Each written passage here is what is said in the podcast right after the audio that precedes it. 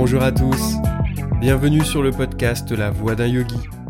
Je m'appelle Benjamin et je marche sur la voie du yoga depuis de nombreuses années. Avec ce podcast, je souhaite explorer avec vous cette mystérieuse voie du yoga en vous proposant des épisodes axés sur la théorie, la spiritualité ou plus libre. Et d'autres épisodes plus pratiques dans lesquels on abordera les postures, les techniques de respiration et bien d'autres choses encore. Alors, en route?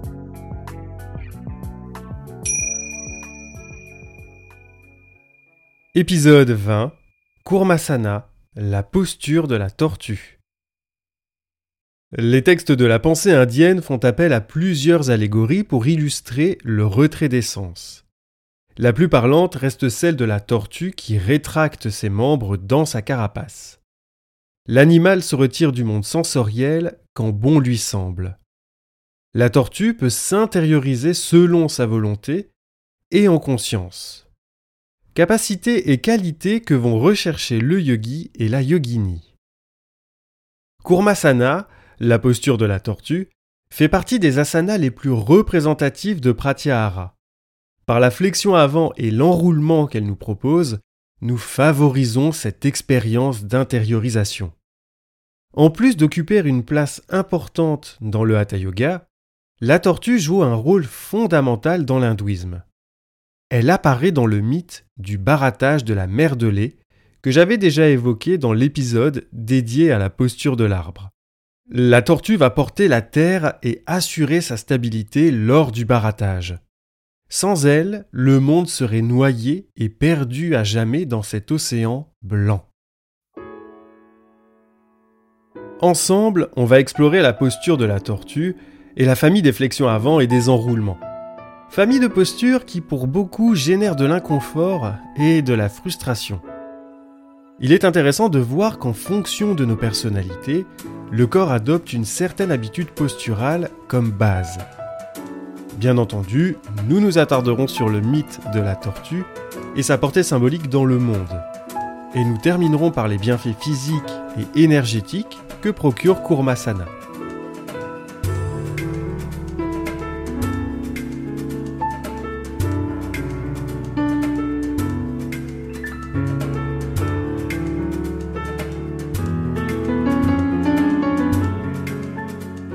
Quand on regarde des photos sur les livres ou sur le net, Gourmasana dans sa forme aboutie fait peur. C'est en tout cas la réaction que j'ai eue quand je l'ai découverte. Le pratiquant est assis, jambes écartées, le front posé au sol. Déjà, ça commence bien. Et les bras sont placés sous les cuisses, dirigés vers les fessiers, paume de main vers le ciel. En gros, on forme un V avec les jambes et un V inversé avec les bras. Autant vous dire tout de suite que même après des années de pratique, je suis incapable d'arriver à ce degré de la posture. Et en règle générale, les flexions et les enroulements sont difficiles pour mon corps. Tandis que pour d'autres personnes, elles rencontreront beaucoup plus d'aisance avec cette famille de postures.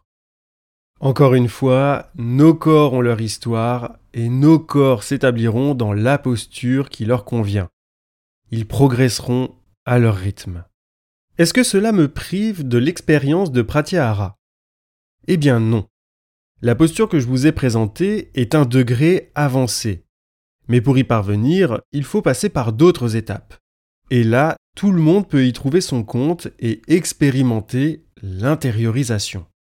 Je vais seulement vous parler du premier degré car c'est celui que je pratique et qui convient à une grande majorité d'entre nous.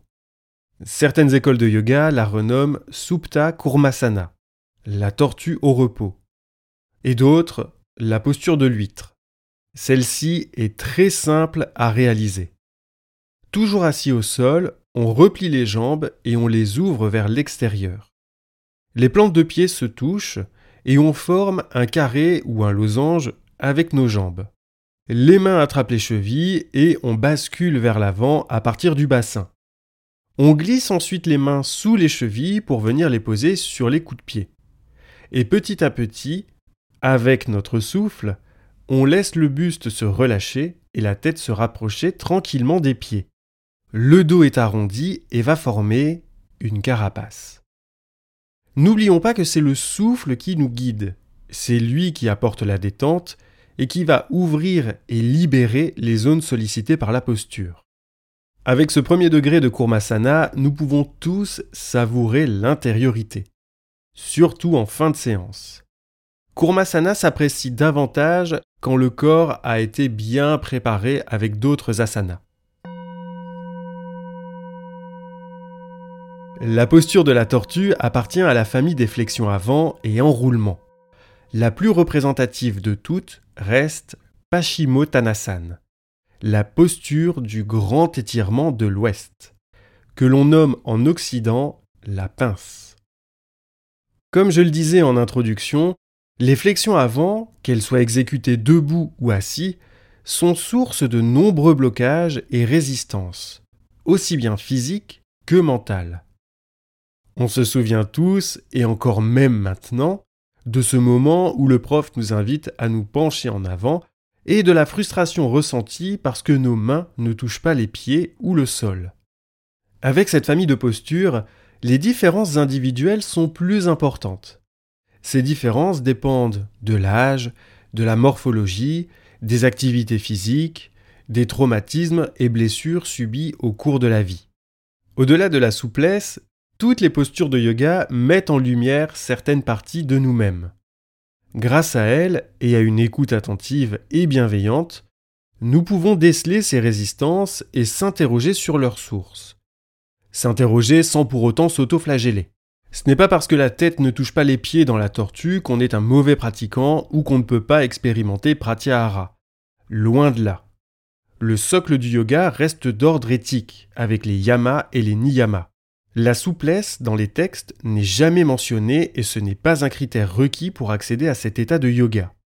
Des études ont montré qu'en fonction de notre personnalité, le corps adoptera une habitude posturale. Des personnes auront des facilités dans certaines postures et d'autres moins. On va prendre deux exemples. Une personne d'un naturel extraverti, autoritaire, affirmatif ou colérique est une personne à tendance rajasique en lien avec le guna rajas, lié à l'action, la passion et le mouvement. Chez elle, on trouvera des conditions de base d'hypertonie, excès de tonus, et d'hyperextension. Autrement dit, plus de facilité et d'affect pour les postures d'extension, comme le cobra, le chameau, l'arc, le demi-pont, et j'en passe. Pour une personne qui manque de confiance en elle, qui est triste, introverti ou à tendance dépressive, on sera plus dans le guna tamas. On verra chez elle des conditions d'hypotonie et d'hyperflexion, c'est-à-dire une tendance et une préférence à se pencher en avant, s'enrouler et se replier sur elle-même. Bien entendu, toutes les nuances et les causes de tension sont possibles.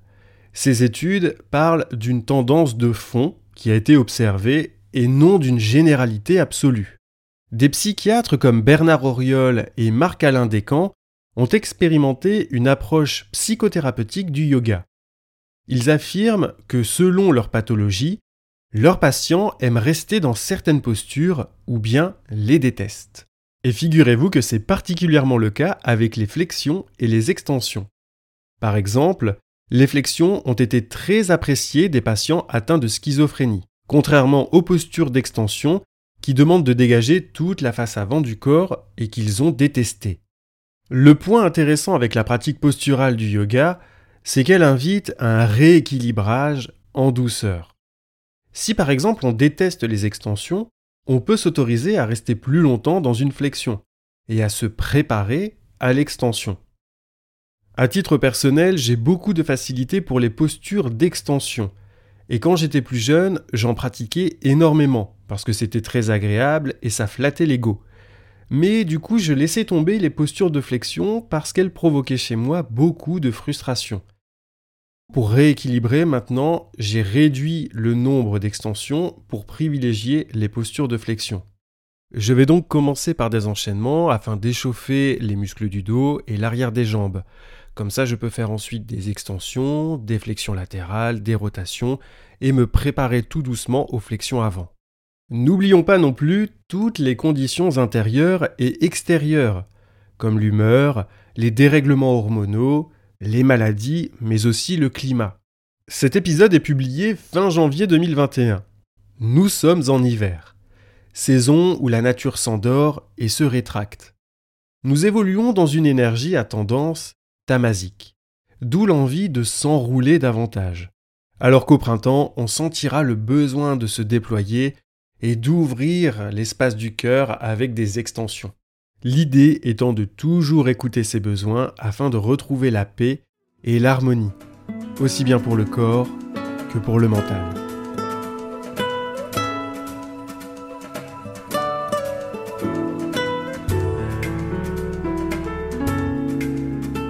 En plus d'incarner Pratyahara, Kurmasana incarne le deuxième avatar du dieu Vishnu.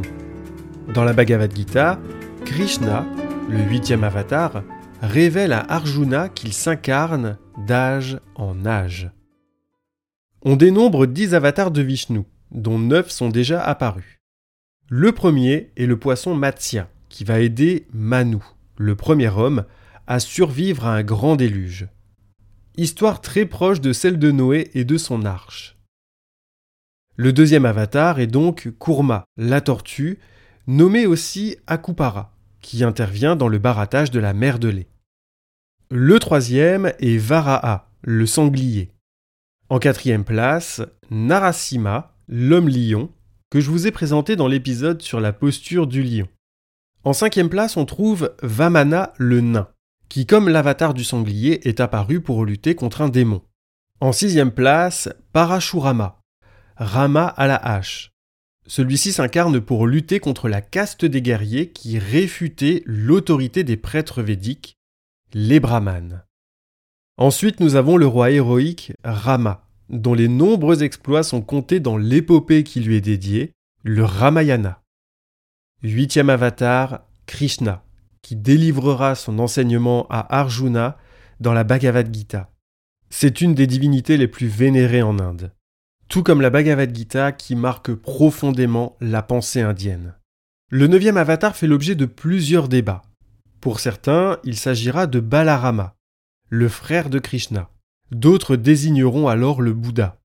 Le dixième et ultime avatar de Vishnu, Kalki de son prénom, n'est pas encore apparu. La légende raconte qu'il s'incarnera à la fin de l'âge sombre que nous traversons actuellement, le Kali Yuga. Ce serait alors un homme sur un cheval blanc, armé d'une épée flamboyante qui terrassera les démons. Revenons à notre tortue Kurma et au barattage de la mer de lait, un mythe aussi populaire qu'atypique dans la tradition hindoue. Au début des temps, les dieux et les démons étaient mortels.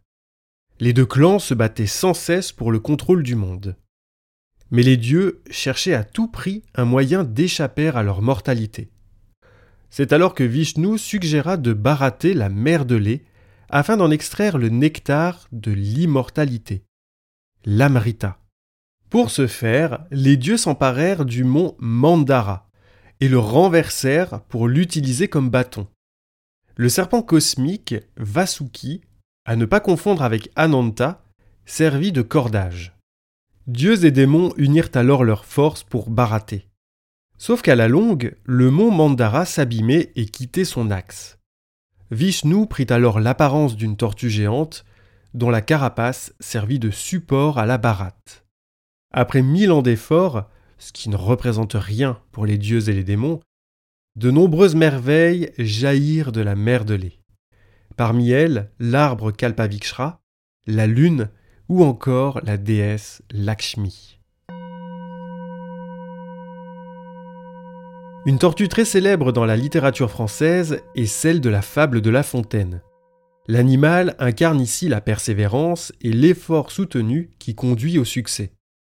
On pourrait même transposer cette morale à l'une des deux conditions sine qua non pour être en état de yoga. Abhyasa, la pratique assidue et répétée. Dans de nombreuses cultures, la tortue est vue comme un médiateur entre la terre et le ciel la carapace représentant le dôme céleste et le plastron la Terre. Les Chinois insistent beaucoup sur son rôle de stabilisateur. On raconte que Niyu Kua a coupé les quatre pattes de la tortue pour créer les quatre pôles de la création. Oui, c'est un mythe un peu gore, je vous le concède. Chez les Mayas, le dieu de la lune était recouvert d'une cuirasse d'écailles de carapace de tortue. L'immortalité, la longévité et la fertilité sont des attributs récurrents et majeurs de la tortue. D'autant que celle-ci vit effectivement très longtemps et pond des milliers d'œufs avant de les abandonner. La tortue est une représentation de l'univers, car c'est elle qui achève sa création. Porteuse du monde et de l'humanité, elle est un gage de stabilité.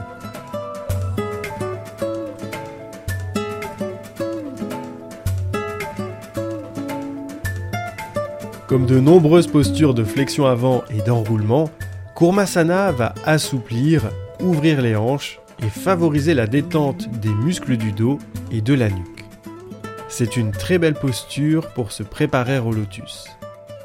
Par l'étirement du bas du dos qu'elle propose, elle offre une sensation de détassement des lombaires. Une sensation très agréable quand on pratique la posture en fin de journée. Quand on parvient à tendre les jambes et à poser le front au sol, Kurmasana va étirer en profondeur les ischio-jambiers. La posture de la tortue libère les racines nerveuses émanant de la colonne vertébrale. Cela aura pour effet de tonifier tout l'organisme. N'oublions pas non plus la face avant du corps, puisque Kurmasana va stimuler les organes digestifs et tonifier les abdominaux. En plus de nous offrir l'expérience de l'intériorité, notre tortue permet de réguler le sommeil, de calmer l'anxiété et d'apaiser le système nerveux. Idéal pour se relaxer et lâcher prise avant d'aller au lit.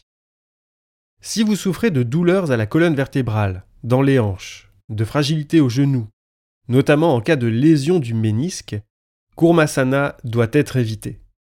D'autres postures invitant à l'intériorité seront à privilégier. Sur un plan plus subtil, Kurmasana agit sur trois centres d'énergie, chakras inférieurs. Quand on est bien établi dans sa posture, on peut mettre en place le Mula Bandha, la fixation du périnée. Pour cela, je vous renvoie sur les épisodes dédiés à la pratique du pranayama.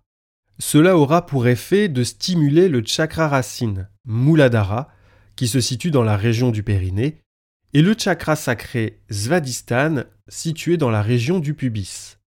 Puisque la posture de la tortue tonifie les organes digestifs et la sangle abdominale, le troisième chakra, Manipura, qui signifie abondant en joyaux, est lui aussi stimulé. Par l'intermédiaire du souffle, il est possible de faire circuler le prana le long de la colonne vertébrale jusqu'au troisième œil. Mais ici, on parle d'une pratique avancée qui demande de rester établi dans la posture plusieurs minutes d'affilée. Nul besoin de brûler les étapes et d'aller trop vite. Patience et persévérance sont nos amis, comme nous l'enseigne Jean de La Fontaine. Avec Kurmasana, il nous est possible de ressentir et de vivre le retrait des sens, mais aussi de nous établir en nous et d'y puiser la force nécessaire pour faire face aux aléas de l'existence. Sri Mahesh disait que pour devenir maître de soi, il faut savoir nager dans les turbulences de la vie, comme la tortue ballottée par les flots. Tel un navigateur solitaire, nous voyageons vers notre propre destinée à la recherche du soi, l'Atman, cette source de joie incommensurable.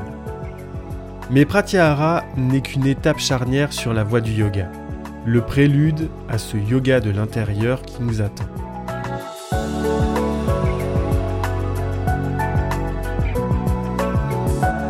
Merci d'avoir écouté cet épisode.